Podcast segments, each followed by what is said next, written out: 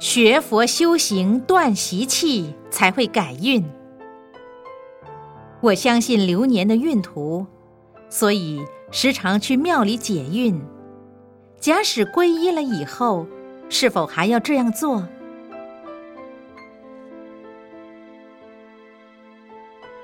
我们弟子里边，曾经在庙里做庙工的也有好几个。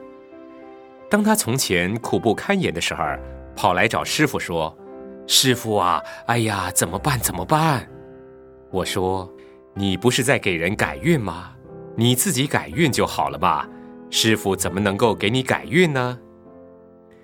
所以，给人改运的人呐，一辈子都在那里给人改运，他绝对没有办法替自己改运。其实要改运呐，就要靠自己。为人改运的，是在改他自己的运，并没有改到你的运。一般说改运做猪头，他今天给你改运，他得了一个猪头，那么他不是好运了吗？但是你的运呢，还没有改好，可是先了了一个猪头。所以皈依以后，好好学佛修行，断习气，消业障，慢慢就会改运。